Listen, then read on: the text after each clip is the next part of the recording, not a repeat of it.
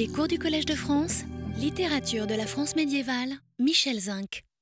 Bon, donc après une, une interruption d'un an, je suis heureux de me retrouver ici, d'accueillir, de, retrouver les fidèles, de les remercier de leur fidélité et d'accueillir les nouveaux et de les remercier de leur curiosité.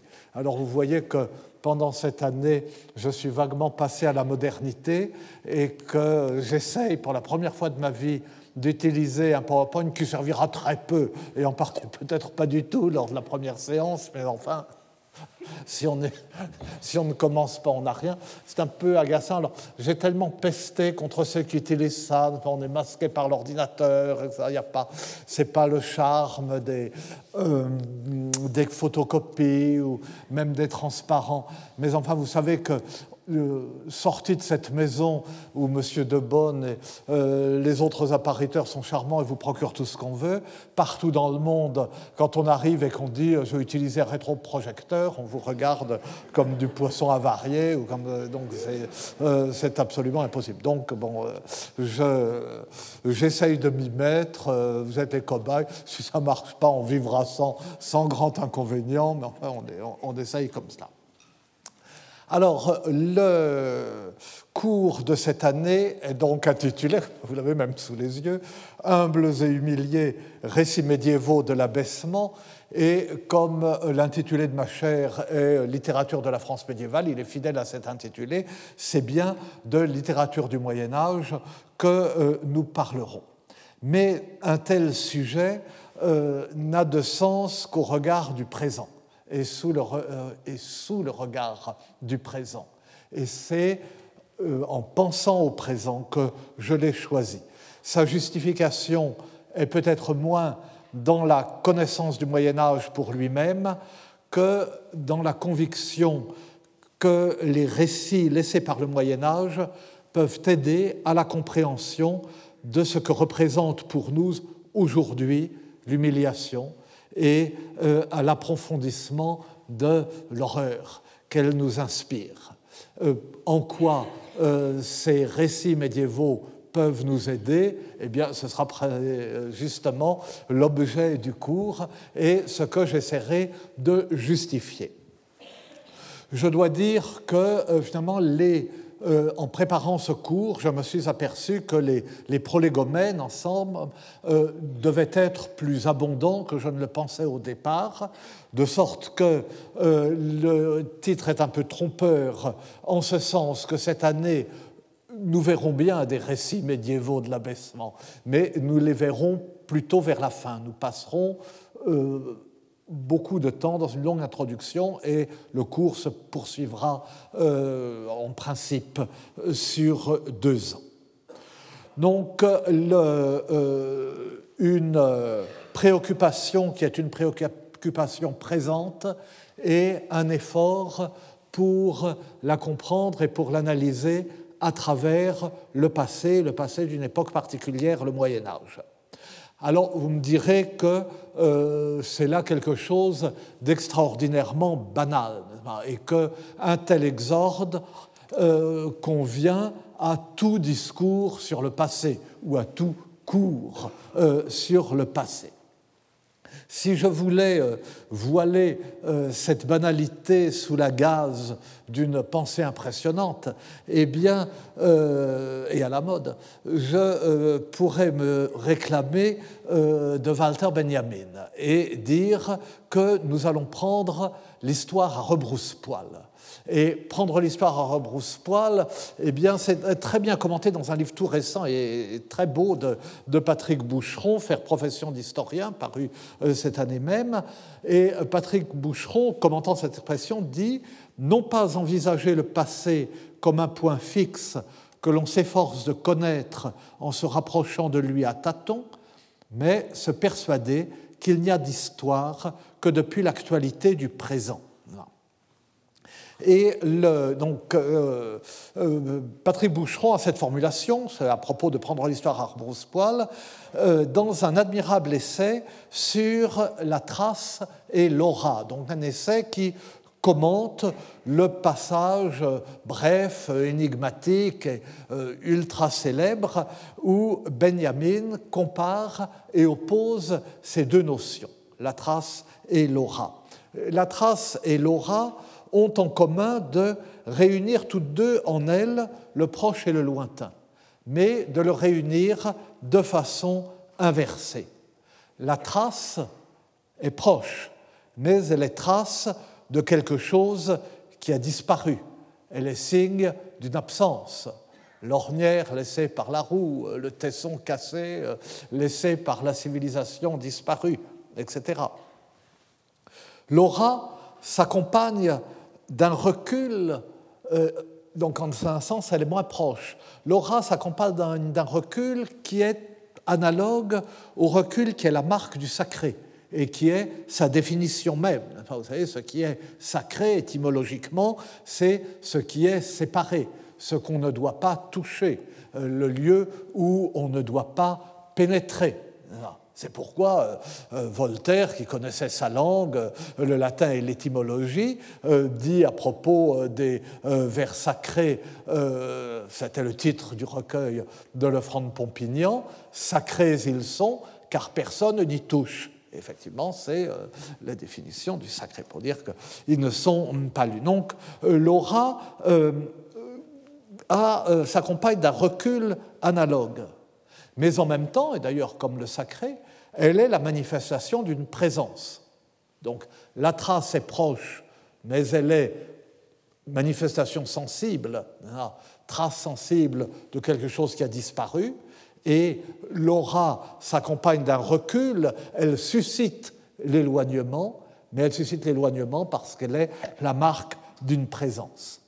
Eh bien, l'aura, une aura certes négative, l'aura de l'humiliation est si forte hein, qu'il euh, nous faut un effort considérable pour prendre sur nous-mêmes de nous en approcher ou de la regardez.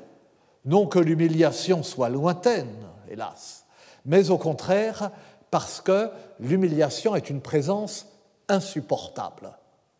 L'humiliation est quelque chose d'insupportable.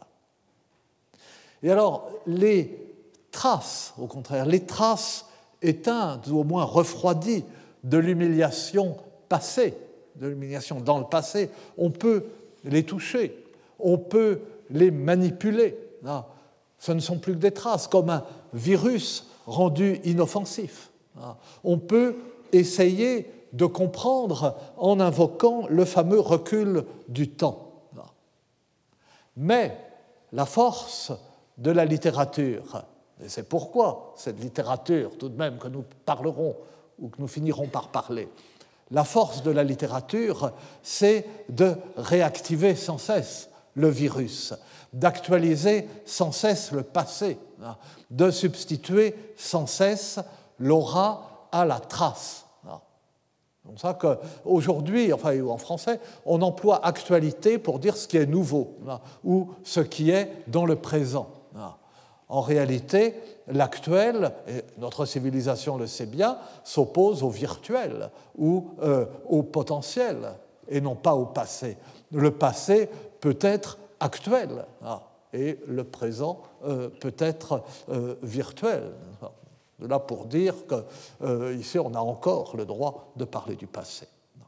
De sorte que la démarche que nous allons suivre, démarche prudente, considérer l'humiliation dans le lointain de ces récits d'une époque lointaine, le Moyen Âge, cette démarche prudente a l'avantage d'être prudente, et elle a un autre avantage qui est d'être imprudente, parce que euh, ces récits sont, nous, ne les actualisons que trop. Mais évidemment, je me parerais des plumes du pan si je me réfugiais derrière une pensée, derrière une autorité aussi impressionnante et encore une fois aussi à la mode que celle de Benjamin, pour donner du lustre à une constatation qui, euh, malgré tous mes efforts, reste désespérément triviale.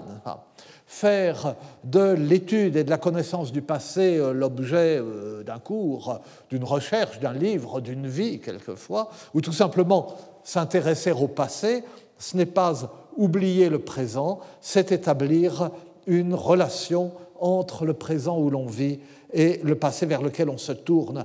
Et quand bien même on ne se tourne, qui d'entre nous ne le fait pas, quand bien même on ne se tournerait vers le passé que pour fuir le présent, eh bien, ce serait cette fuite même, cette fuite présente qui mériterait de retenir l'attention. Et dans tous les autres cas, la confrontation entre le passé et le présent, euh, qui peut, cette confrontation qui peut être pensée, qui peut être interprétée de mille manières différentes, c'est cette confrontation qui détermine l'intérêt pour le passé. Que l'on cherche une leçon de l'histoire, un sens de l'histoire, la compréhension d'un état actuel comme résultat d'une situation ou d'une évolution antérieure dans l'ordre historique, mais aussi euh, biologique, physique, que sais-je, que l'on cherche un canon esthétique permanent fixé dans le passé et encore applicable aujourd'hui, que l'on cherche une révélation religieuse qui a eu lieu à un moment donné de l'histoire et dont les effets se manifestent encore aujourd'hui, dans tous les cas, c'est le présent qui commande l'intérêt pour le passé. Et l'anachronisme, donc ce péché majeur de l'historien, est dans la confusion entre le passé et le présent, dans la projection irréfléchie, involontaire, parfois malicieuse du présent dans le passé. Mais le simple fait que le passé n'existe que du point de vue du présent, si, nous n'étions pas dans le présent, il n'y aurait pas de passé non plus, eh bien, c'est un anachronisme. C'est même la définition de l'anachronisme, remonter le temps l'anachronisme est une anabase. Et cet anachronisme-là est inévitable. Sans lui, l'histoire n'existe pas. Et cette vérité générale, enfin, pour le dire gentiment, ou ce truisme pour euh, euh, dire euh, la vérité, cette vérité générale, disons, est bonne à rappeler au début d'un cours qui est délibérément fondé sur un anachronisme assumé, euh, euh, suffit pas à me justifier. Ce n'est pas parce que j'assume que je suis justifié. Et ce qui est plus grave peut-être, c'est que effectivement cet anachronisme reflète de ma part une préoccupation, presque une obsession, euh, j'avoue, personnelle. Ce qui atténue ma faute, c'est que cette préoccupation est largement partagée. Les circonstances de l'histoire contemporaine, le mouvement des sensibilités aujourd'hui la rendent de plus en plus présente. Mais si cette préoccupation est si profondément enracinée en nous, c'est parce que ces racines se sont nourries du terreau médiéval. La place qu'elle a occupée au Moyen Âge, les réflexions qu'elle a inspirées, les tensions, les contradictions qu'elle a provoquées, éclaire la place qu'elle occupe aujourd'hui dans notre esprit et dans notre monde, et voilà l'hypothèse qui me guide. Et cette préoccupation, cette obsession, c'est la conviction que l'humiliation est la pire faute qui existe du point de vue de celui qui l'inflige, et probablement la pire épreuve, mais en tout cas l'épreuve la plus décisive, pourrait-on dire, pour celui à qui elle est infligée. Il faut bien, euh, continuer dans les truismes, j'essaierai d'en sortir dans quelques minutes, il faut bien euh, accepter de souffrir et de mourir, personne n'y échappe. Il peut arriver qu'on ne puisse pas éviter d'infliger à autrui une souffrance, même la mort, mais pour nous, infliger l'humiliation est inacceptable, est insupportable. Et ce qui rend intolérable la simple pensée des souffrances que les hommes s'infligent les uns aux autres, c'est l'humiliation qui accompagne la souffrance plus que la souffrance elle-même. Et chacun le sait si bien que la possibilité laissée à un condamné de se donner lui-même la mort a toujours été considérée comme une atténuation de la peine, la mort de Sénèque. Et il y a, enfin bon, il y a une anecdote je commence par des anecdotes et je commence par le présent. Mais euh, encore une fois, rassurez-vous, je vais les quitter. Enfin, il y a une anecdote du temps de la Première Guerre mondiale qui m'a beaucoup frappé, peut-être parce que je suis euh, probablement parce que je suis sot et naïf. Euh, je ne sais plus où je l'ai lu, je, ne sais, je suis incapable de dire si elle est vraie ou inventée, mais enfin, je m'en souviens très bien. Et cette anecdote est la suivante. On conduit au poteau d'exécution un déserteur qui a été euh, rattrapé, euh, traduit en cour martiale et condamné à mort. Malheureux est une loque, il faut le traîner, et ce cortège sinistre croise la route d'un général. Ce général aurait pu continuer son chemin, s'arrête, euh, fait venir le condamné et lui dit en substance, il a on vous a condamné à mort, il a fallu vous condamner à mort parce que dans la situation où nous sommes, si on ne condamne pas à mort les déserteurs, euh, l'armée euh, va se débander. Euh, et donc, on vous envoie à la mort pour la défense du pays, comme on envoie chaque jour à la mort les soldats qui sortent de la tranchée. Et il conclut, comme eux, vous aussi, vous mourrez pour la France. Alors, un exemplum édifiant, euh, vraiment très médiéval. Et cet exemplum veut que le condamné soit reparti affronter la mort avec courage et dignité.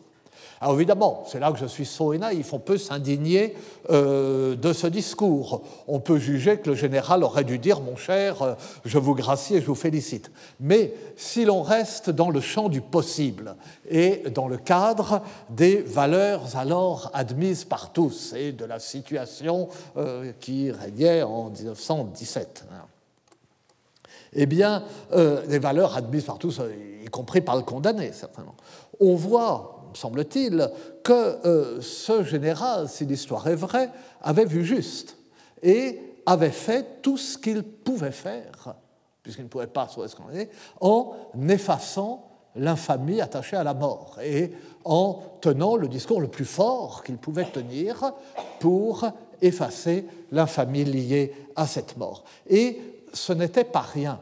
Et on mesure tout de même que ce n'était pas rien, parce que euh, si on pense à ce qui est pour nous le type même de l'humiliation et euh, qui est euh, la dégradation du capitaine Dreyfus, hein, la simple il est impossible de supporter avec calme la simple pensée de la dégradation de Dreyfus alors qu'elle ne s'accompagnait ni de la mise à mort ni d'une souffrance physique. C'est que si réelle que soit l'humiliation, et Dieu sait qu'elle l'est, hein, sa seule réalité est celle du signe. Sa réalité est celle du signe. L'humiliation est une souffrance que l'on éprouve ou que l'on inflige dans l'univers des signes. Et l'atteinte physique ne porte et ne fait vraiment souffrir qu'accompagnée de l'humiliation morale. Et c'est une évidence qui est perçue depuis toujours, y compris lorsque l'humiliation est prise en bonne part comme un choc bénéfique. Ainsi, enfin bon, on pourrait vous citer, on pourrait trouver tant d'exemples. Voilà, un très enfin datant des tout premiers temps du christianisme, un commentaire du symbole des apôtres, donc du credo. Et euh, qui dit ceci? Il parle du jeûne. Mergo contritio atque humiliatio anime est, afflictio autem corporis. Le jeûne, est donc une contrition et une humiliation de l'âme en même temps qu'une affliction du corps. Certes, il est douloureux de jeûner, mais ça, euh, c'était rien. Mais il faut, puisque là c'est pris en bonne part, que ce soit une humiliation de l'âme. Et la signification du jeûne est là. Enfin, ou un abaissement. L'humiliation donc, est donc une souffrance symbolique tout en étant une réalité.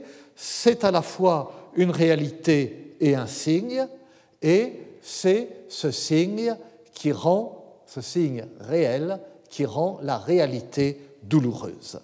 Et voilà pourquoi l'humiliation se prête si bien à une approche anthropologique. Elle est si éminemment un signe, et elle est en même temps un signe si violent que la souffrance infligée par ce pur signe peut être et est souvent une souffrance physique. On nous répète que dire c'est faire, eh bien, dans le cas de l'humiliation, la proposition est strictement vraie. Et, bon, j'accumule, avant d'en venir au Moyen Âge, je me raccroche au présent, citation d'un auteur euh, ou d'une philosophe que je cite souvent, euh, qui est Simone Veil. Et euh, les cahiers que Simone Veil a tenus à la fin de sa courte vie, elle a tenu de 1940 à 1942, ces cahiers s'ouvrent sur ces lignes. C'est la première chose qu'elle a notée dans ces cahiers. Il y a des. D'ailleurs, euh, j'aime mieux le lire. on passera, il y a, d'autres. Quand ce sera du latin, euh, vous l'aurez sur. Bon. Il y a des choses qui ne sont cause d'aucune souffrance par elles-mêmes, mais font souffrir comme signe. Signe de quoi? D'un état de choses qui, par lui-même, souligné, ne fait souffrir que rarement ou jamais, étant trop abstrait par lui-même pour constituer un malheur. Mais les signes en font souffrir, quoique non douloureux par eux-mêmes. Ainsi, la défaite, elle écrit en 40, confère feuillet de Gide, dit. Ainsi, la défaite est la vue d'un soldat allemand en uniforme. Ainsi, la carte d'identité chez Renault. Si de tels signes sont fréquents chaque jour, il y a malheur. D'autres choses sont par elles-mêmes des causes de souffrance. Souffrance physique en ce cas, humiliation, et entre parenthèses, c'est une souffrance physique. D'autres encore, à la fois par elles-mêmes et comme signe, et encore entre parenthèses, humiliation. Ce sont les plus pénibles. Et elle achève ainsi cette première note. Bien, vous voyez, sont des lignes, bon, des lignes jetées à la hâte, peu explicites, tout ce que vous voudrez.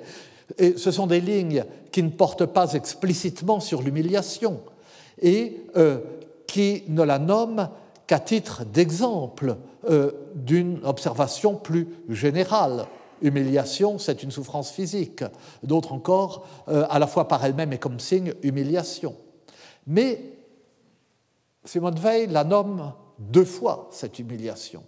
Et tous les exemples qu'elle trouve de signes qui font souffrir et de signes dont la répétition crée le malheur, tous ces exemples sont des exemples d'humiliation.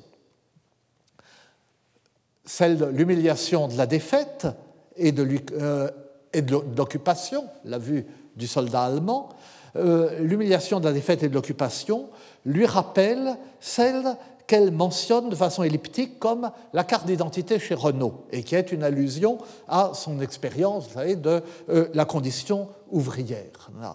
Au moment, il faut noter, au moment où elle écrit ces lignes, les lois juives n'ont pas encore été promulguées. C'est tout le début, c'est le, l'été. Elle ne court pas de danger direct. Et euh, elle n'imagine probablement pas en, euh, courir. Elle qui bah, n'a pas du tout le sentiment euh, d'être juive, elle qui appartient à une famille aisée. Et Gide, auquel elle se réfère, court encore moins de danger. Le soldat allemand qu'elle croise ne lui fait rien et ne songe même pas à lui faire quelque chose.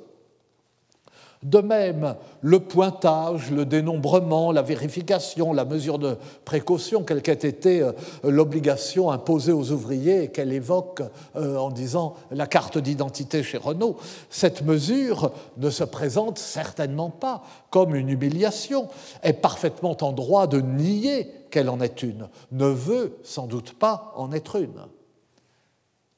Il n'empêche, l'humiliation comme signe douloureux d'une situation qui n'est pas en elle-même nécessairement douloureuse, voilà quelque chose qui est vrai. Voilà une vérité forte et d'ailleurs qui a été euh, notée par d'autres. Je donne un dernier exemple euh, contemporain. Euh, c'est le dernier exemple contemporain, puis ensuite il y aura un exemple ancien et non pertinent. Puis après, on viendra. Donc, dernier exemple contemporain, vous me direz. C'est bon, auteur que j'aime beaucoup, mais encore, ce n'est pas original parce que depuis quelques années, il est extrêmement lu en France, et c'est une très bonne chose. C'est le grand romancier hongrois Sandor Maraj. Et donc, un de ces. Enfin, ce n'est pas vraiment un roman, hein, plutôt des souvenirs, un petit livre. Enfin, c'est un roman euh, en partie autobiographique qui s'appelle Le miracle de San Gennaro, euh, qui se passe à Naples.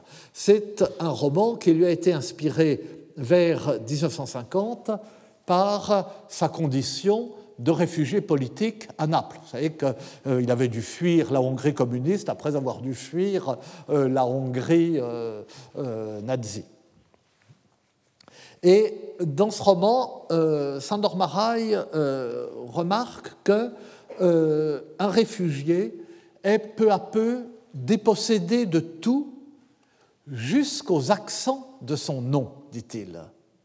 Quand, sur les papiers provisoires qu'on lui remet, les accents de son nom ont disparu, alors il ne lui reste plus rien.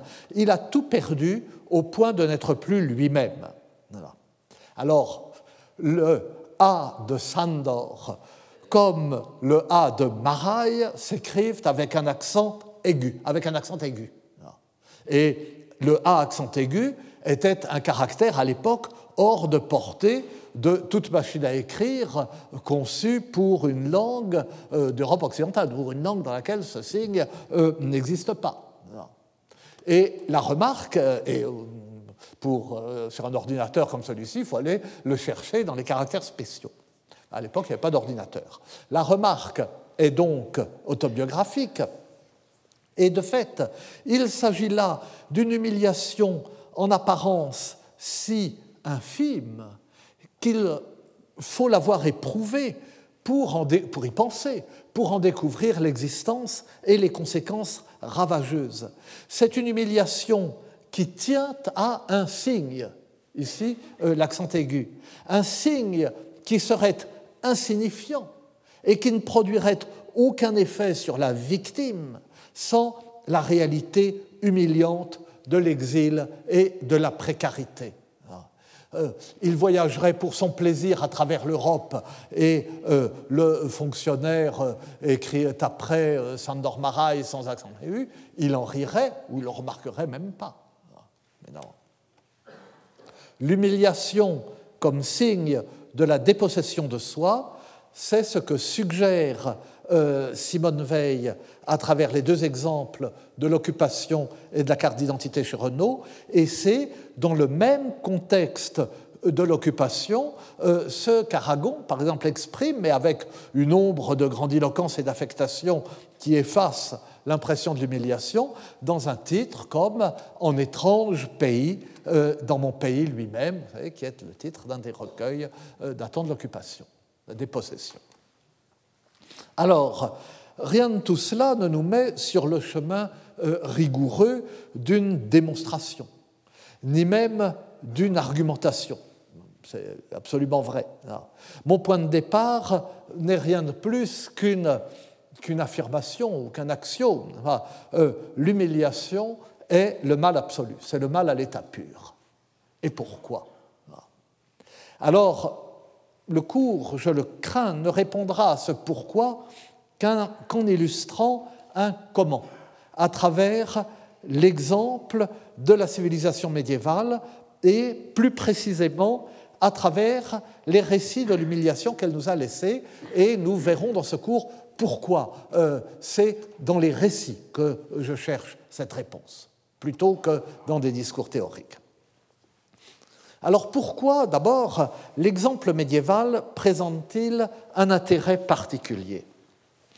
Eh bien, euh, parce qu'il présente un intérêt particulier. Je ne le choisis pas euh, seulement parce que je suis obligé de parler du Moyen Âge, ou parce que c'est la seule chose que je connaisse. Il présente un intérêt particulier à cause de la confrontation dans la civilisation médiévale d'une religion de l'humiliation et d'une société de l'honneur. C'est cette confrontation et ce contraste qui rendent les choses intéressantes. Une religion fondée sur une scène d'humiliation, celle de la croix, et une société qui redoute et qui abomine l'humiliation plus que tout. Une religion qui invite à l'humilité et à la pauvreté, jusqu'à accepter d'être regardé de haut et humilié.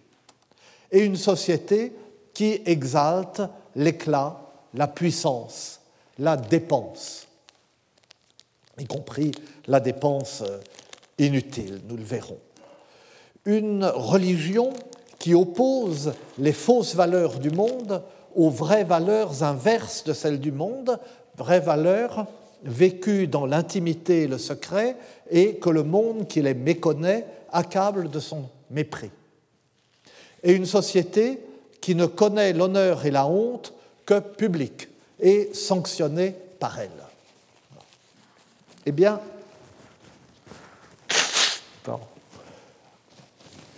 on, reconnaît là, à l'intérieur d'une même civilisation, l'opposition rebattue d'ailleurs, et sur laquelle il y aura lieu de s'interroger, entre culture de la culpabilité et culture de la honte. Ah, guilt culture et shame culture. Enfin, à l'intérieur même de la pensée religieuse, non plus seulement en opposant l'idéal proposé par cette religion et euh, les valeurs tout à fait contraires euh, de la société, mais à l'intérieur même de la pensée religieuse, confrontation entre l'humilité et l'humiliation, l'insupportable humiliation étant le plus vite possible, le plus souvent possible, effacée au profit de l'humilité. L'humiliation est tellement insupportable que euh, l'humilité qui se dirige vers l'humiliation souvent s'arrête, la remplace. Et dès lors que l'humilité est une vertu, elle exclut euh, l'humiliation. Elle exclut l'humiliation elle rend l'humilité euh, elle-même euh, difficile. Ah, c'est, vous savez, la, la, vieille histoire de la dispute entre euh, les ordres religieux. Le bénédictin dit Oh, moi, c'est la contemplation. Pour la contemplation, je ne crains personne. Le dominicain dit Moi, c'est l'éloquence. Oh, grand juif sur l'éloquence. Pour l'éloquence, je ne crains personne. Et le franciscain dit Oh, moi, je n'ai pas toutes ces grandes vertus. Je n'ai que l'humilité, mais pour l'humilité, je ne crains personne. Bref, enfin pour en revenir au, propos général, une religion qui invite à la dépossession de soi et une société qui invite à l'affirmation de soi. Alors, avant de développer ces points, j'allais dire une dernière digression, une dernière digression de cette entrée en matière, mais euh, je ne peux pas euh, on ne se corrige pas si facilement, je ne peux pas jurer qu'il n'y en aura pas d'autres. Enfin, bon. Dernière digression prévue, au moins. Et alors, alors là, je suis même encore plus coupable que je n'en ai l'air, parce que je ne pensais pas au départ que ce fût une digression. J'étais tout fier de moi euh, d'exhiber au départ un texte fondateur connu de tous depuis toujours, euh, qui enseignerait euh, qu'infliger une humiliation est pire qu'infliger la mort. Mais ce texte, je suis aperçu que personne surtout au Moyen Âge, ne semble l'avoir lu de cette façon. Et donc j'étais, tout seul, ce qui n'est pas beaucoup, et je devrais donc y renoncer à ce texte. Mais je m'obstine, faute d'humilité et au risque de l'humiliation. Euh, je vais sûrement dire une sottise. Simplement, je prends à mon compte et euh, je ne présente que comme une boutade une interprétation que j'espérais autoriser ou que j'espérais trouver au moins quelque part au détour d'un commentaire ou de l'exégèse. Et du coup, euh, on peut dire que je fais d'une pierre deux coups parce que, euh, un, je pratique moi-même euh, je m'inflige à moi-même l'humiliation, et d'autre part, euh, j'illustre euh, cet anachronisme qui nous menace toujours, mais qui menacera particulièrement peut-être ce cours. Donc, tout le monde sait que dans l'évangile de Matthieu, au début du sermon sur la montagne, le Christ souligne qu'il n'est pas venu abolir la loi, mais la porter à sa perfection. Et il en donne cet exemple euh, donc je ne lis, que, lis pas le texte de la Vulgate, je lis la traduction. Vous avez entendu qu'il a été dit aux ancêtres, tu ne tueras point, et si quelqu'un tue, il en répondra au tribunal. Eh bien moi, je vous dis, quiconque se fâche contre son frère en répondra au tribunal. S'il dit à son frère crétin, euh, donc raca, il en répondra au Sanhédrin, et s'il lui dit stupide, il en répondra dans la géhenne de feu. Donc, c'est un propos qui paraît, qui renchérit sur la loi de Moïse, non seulement Là, euh, euh, tu, ne tueras point, euh, bon, c'est dans l'Exode, c'est dans le Deutéronome, et le Christ non seulement dit que non seulement il est interdit de tuer, mais il est même interdit d'injurier son prochain non seulement la faute la plus grave, le meurtre, est punissable, mais la faute vénielle, l'injure, l'est également, et de façon extrême, la gêne de feu pour avoir traité son frère d'idiot, euh, qui, euh, qui d'entre nous se trouvera au frais. Cependant, le passage pourrait aussi se comprendre autrement. C'est ce que je faisais dans ma naïveté et ma sottise. Il pourrait signifier que l'injure méprisante est plus grave que le meurtre. Certes, on tue, on en répond au tribunal, mais enfin, tuer, après tout, euh, euh, ça peut arriver, pas? On est un peu vif, euh, on ne se contrôle pas, on se sent menacé ou humilié. Tant de circonstances peuvent rendre le meurtre compréhensible, parfois pardonnable. Mais injurier de façon humiliante est impardonnable. Alors, je le répète, cette interprétation n'est nullement autorisée. Elle n'est confirmée par aucun commentaire médiéval de ce passage. Je n'en trouvais pas pour être plus sûr. J'ai demandé à euh, Gilbert Dahan, donc à quelqu'un beaucoup plus savant que moi, et Gilbert Dahan, toujours immensément savant, immensément serviable, m'a déversé toutes sortes de commentaires. Nulle part on ne trouve cela.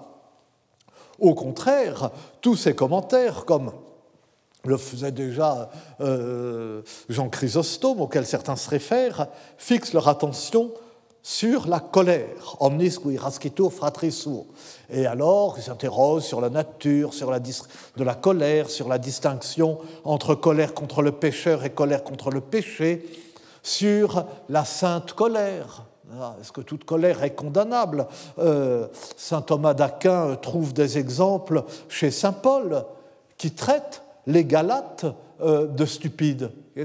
Oh, insensati Galati, Galates sans intelligence, dans la bouche du Christ lui-même, qui dans Saint Luc qualifie de stupides les disciples d'Emmaüs. Ô stulti et tardi ad credendum, ô stupide et au cœur lent à croire.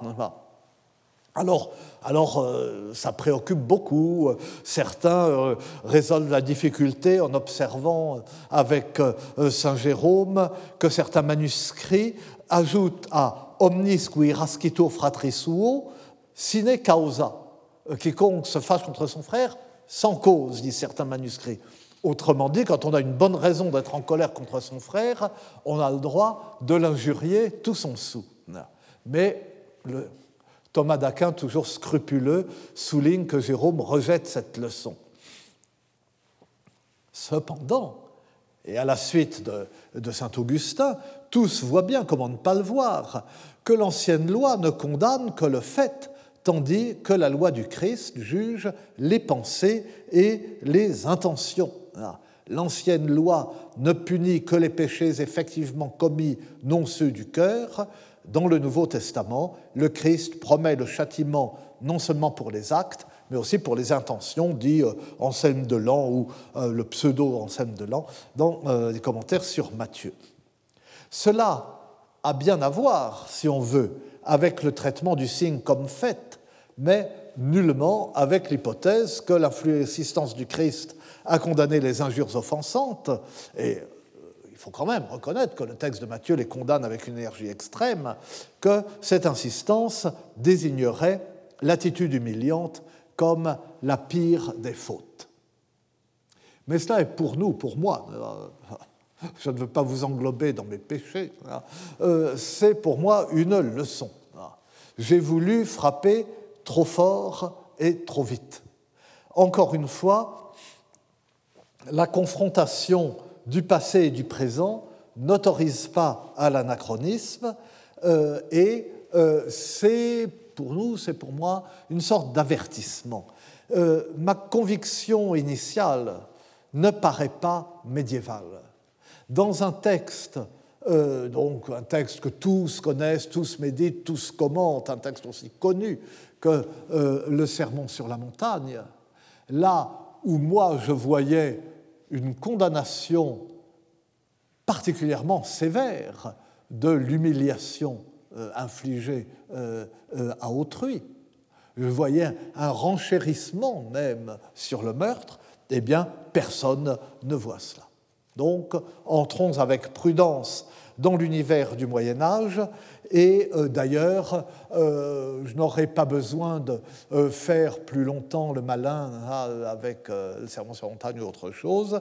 Nous n'aurons besoin ni de surinterpréter les textes, ni d'en faire une lecture anachronique pour voir tout ce qui se joue d'essentiel, de complexe et parfois de contradictoire dans ces textes médiévaux sur l'humiliation.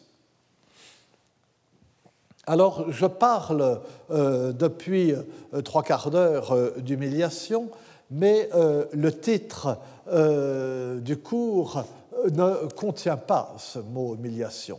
Hein, humbles et humiliés, récits médiévaux de l'abaissement. Pourquoi ce titre? Pourquoi se libeller? Et je me euh, permets de le commenter, euh, non pas que j'en sois particulièrement fier, mais parce que les différents termes tout de même nous conduisent au cœur de notre sujet. J'applique donc platement, vous savez, la vieille recette qu'on nous donnait pour faire une dissertation de philosophie. On disait généralement le sujet est en deux termes. Eh bien, tu euh, euh, euh, commandes chacun des termes par deux autres termes, et puis chacun des quatre termes par deux autres termes, etc. Et au bout de huit pages, tu as fini et tu t'arrêtes. Et. Alors, mon j'essaye de ne pas tomber trop dans ce travers. Évidemment, euh, humbles et humiliés, euh, cela fait écho euh, à Dostoïevski. Humbles et humiliés, ça fait humiliés et offensés. L'écho a un sens, d'abord, il, il, est volontaire. L'écho a un sens, et pourtant, seule la formulation humbles et humiliés convient à mon propos. L'écho a un sens pour deux raisons. La première est que Dostoïevski incarne la conscience moderne de l'humiliation. Et la seconde est qu'il incarne la conscience chrétienne de l'humiliation, ou plutôt une forme de la conscience chrétienne dont je ne sais si elle, est la conscience slave ancienne, mais dont il est certain quelle est la forme moderne ou une forme moderne de la conscience chrétienne de l'humiliation. Alors, on en trouverait certes des équivalents euh, dans le Moyen Âge occidental, nous en trouverons euh, des équivalents, mais elle ne répond pas à la sensibilité essentielle du Moyen Âge, ou plutôt, ou au mot du moins, elle est en décalage avec elle. Et on le voit au fait que le titre humiliés et offensés est tout entier du côté de l'humiliation. Les deux termes sont des doublets. Pour Dostoïevski, il n'y a pas d'humilité sans humiliation, bien qu'il puisse naturellement y avoir, euh, euh, du côté diabolique, si l'on peut dire, humiliation sans humilité. Au contraire, le Moyen Âge occidental ne s'abandonne pas à l'humiliation. Il ne cesse de lui résister au moment même où il l'accepte. Il vit dans une sorte de dialectique de l'humilité et de l'humiliation. Il exige qu'à tout instant, les deux soient perçus d'un seul regard, englobés dans le même regard, mais en même temps distingués. D'où la formule humbles et humiliés, dont les deux termes ne sont pas des doublets. Alors évidemment, ils se confondent parfois, mais pas toujours, et il arrive qu'ils s'opposent. Et ce n'est donc pas uniquement parce que humiliés et offensés étaient déjà pris que euh, ce cours euh, a pour titre humbles et humiliés. La relation complexe qu'entretiennent humilité humiliation dans le Moyen Âge occidental. Enfin, naturellement, euh, je dirais désormais le Moyen Âge tout court est évident que mon domaine est le Moyen Âge occidental. Cette relation complexe s'explique par plusieurs facteurs. Par l'héritage de la morale antique, par la nature de la société euh, médiévale, par la nature du christianisme et par les inflexions que lui donne le Moyen Âge. Dans toutes les sociétés, l'humiliation est une chose redoutable entre toutes. Et redoutable entre toutes précisément parce qu'elle exclut du corps social. L'humiliation est une sanction sociale à laquelle la société attache d'autant plus d'importance que c'est un pouvoir qu'elle détient.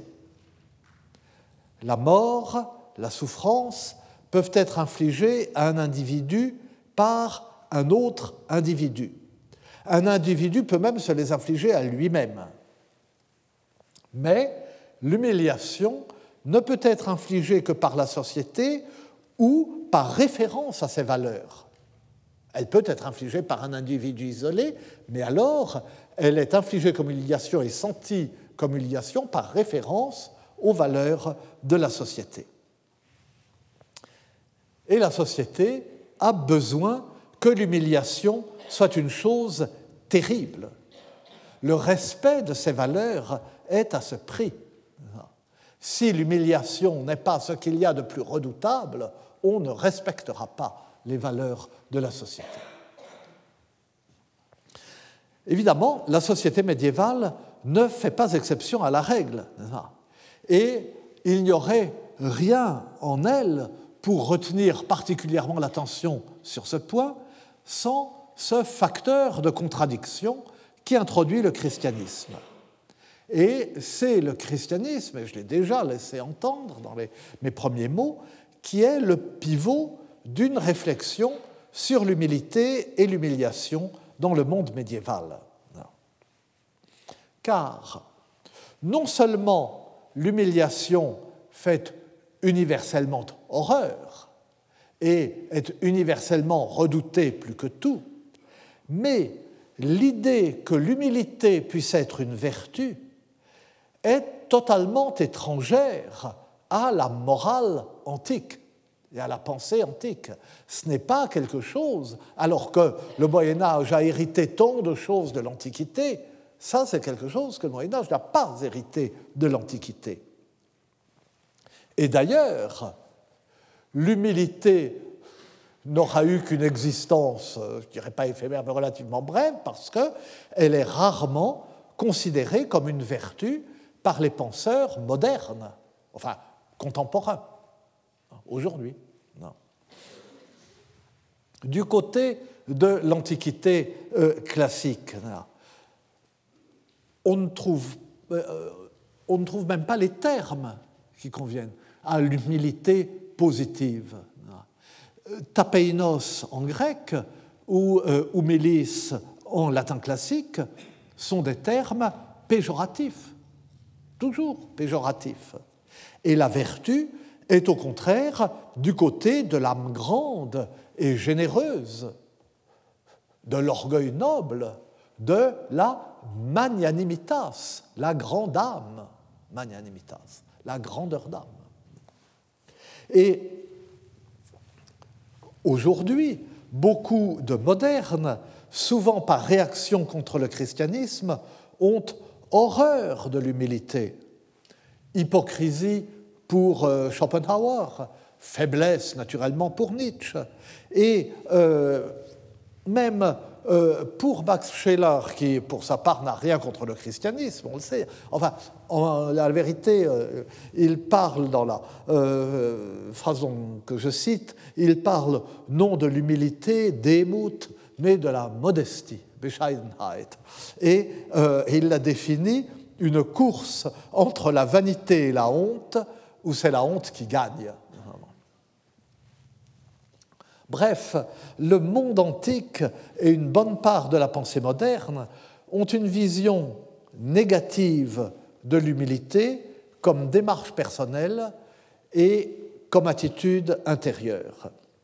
Elle est impensable pour le monde antique, elle est suspecte ou condamnable pour la pensée moderne qui voit soit une faiblesse, soit une hypocrisie, soit une hypocrisie soit une impossibilité, soit les trois, qui voient un manque d'authenticité, de façon générale. Et quant à l'humiliation, encore une fois, et je le répète, toute société la considère comme la sanction sociale suprême. Le fait que l'humilité ne soit pas une vertu dans le monde antique peut aisément être mis en relation avec l'opposition euh, des anthropologues à laquelle je faisais allusion il y a un instant, entre shame culture et guilt culture, la culture de la honte et la culture de la culpabilité. La culture de la honte a une conception objective et sociale de la faute qui est considérée comme faute par la réprobation et par le châtiment de la société, mais uniquement par la réprobation et le châtiment de la société, tandis que la seconde lie la faute à la conscience individuelle et au sentiment de culpabilité. Que la civilisation antique dont hérite euh, le Moyen Âge relève de shame culture, de la culture euh, de la honte, eh bien, euh, ça a été montré depuis longtemps, et en particulier, ça a été montré il y a 60 ans euh, par euh, E.R. Dodds dans The Greeks and the Irrational, les Grecs et l'irrationnel, qui a paru à, Berkeley en 1951. C'était une série de conférences faites par Dodds à Berkeley. Et le succès de ce livre est venu de ce que, pour la première fois, euh, pour la première fois, avant, euh, Jean-Pierre Vernant, avant euh, Marcel Détienne, avant tant d'autres depuis, pour la première fois, ce livre abordait le monde grec antique dans une perspective anthropologique, comme on aborde les civilisations exotiques ou celles des peuples sans écriture, alors que la continuité de la civilisation grecque et romaine à la nôtre, et aussi l'habitude séculaire de chercher dans le monde antique un canon stable euh, des valeurs esthétiques et intellectuelles, ce que suppose euh, l'expression même d'antiquité classique, alors que tout cela entretenait jusque-là l'illusion d'une similitude entre euh, le monde grec et nous. Et cette illusion, Dodds la dissipe. Mais euh, je vais euh, en rester là pour cette première séance parce que euh, je veux m'expliquer un peu plus en détail sur cette affaire de culture de la honte, culture de la culpabilité et sur l'articulation avec le monde médiéval donc, euh, plutôt que de m'interrompre au milieu de ce développement, je le reprendrai lors de notre prochaine séance. Je vous remercie. Retrouvez tous les contenus du Collège de France sur www.colège-2-france.fr.